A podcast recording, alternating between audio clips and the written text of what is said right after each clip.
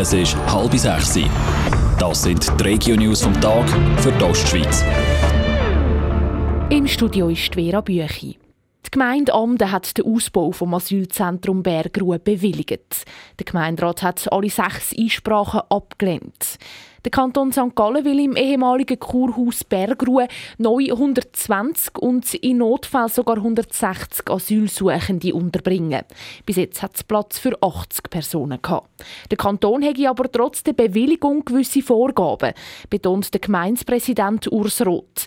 Er müsse der Gemeinde sagen, wenn mehr als 120 Asylsuchende ins Amt untergebracht werden. Dann ist es so, dass im Maximum, im Normalfall, im Regelfall im Maximum 120 20 Personen untergebracht werden. Da möchten wir äh, von Zeit zu Zeit Gewissheit, wie viele sind es tatsächlich da. Also das sind die beiden Sachen, wo man der Kanton verpflichtet, ihre Baubewilligung Rechenschaft abzulegen. Noch ist die Baubewilligung aber nicht definitiv. In den nächsten zwei Wochen kann noch beim Kanton St. Gallen Rekurs gemacht werden. Ostschweizer Schulen können die Zunahme von Schulschwänzern aus der PISA-Studie nicht bestätigen. Die PISA-Studie zeigt, dass die Anzahl von Schulschwänzern in der Schweiz deutlich zugenommen hat. In den letzten drei Jahren haben sie sich sogar verdoppelt. Die Schulleiter in der Ostschweiz zeigen sich auf Anfrage von Radio Top aber überrascht von diesen Ergebnissen. Der Trend gäbe es einmal nicht in der Sek-Schule Blumenau in St. Gallen, sagt der Schulleiter Gianluca Zanatta. Das Schwänzen im Sinne von, man kommt einfach nicht in die Schule und ist dann unabgemeldet abwesend, das ist eher nicht der Fall. Was ich natürlich nicht einschätzen kann, und das ist eigentlich auch, liegt auch in den, in den Händen der Eltern, inwiefern dass sie beim leichten Kopf vielleicht entscheiden, dass ihr Kind daheim bleibt. Das ist aber eine andere Geschichte, das hat nicht mit Schwänzen zu tun. Die Schulen gehen dazu ganz unterschiedlich um mit Schwänzer. Beim Gianluca Zanata gibt es eine Strafzgi. Zu Rorschachenberg ist die Strafe drastischer. Dort gibt es einen Bus von 200 Franken.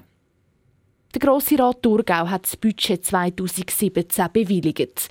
Er hat dem Vorschlag vom Regierungsrat einstimmig zugestimmt. Im neuen Jahr rechnet der Kanton Thurgau mit einem Plus von knapp 8 Millionen Franken.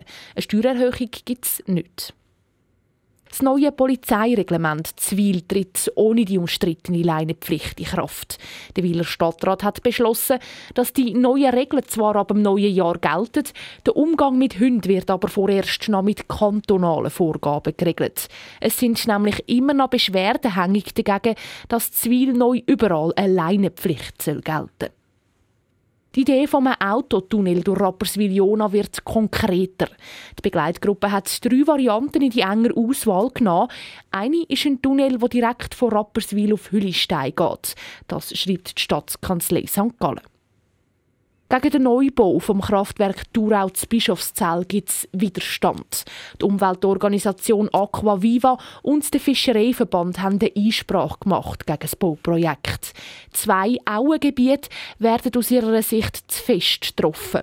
Das neue Kraftwerk wird seit acht Jahren geplant. Es soll Strom für über 4000 Haushalte liefern. Radio Top.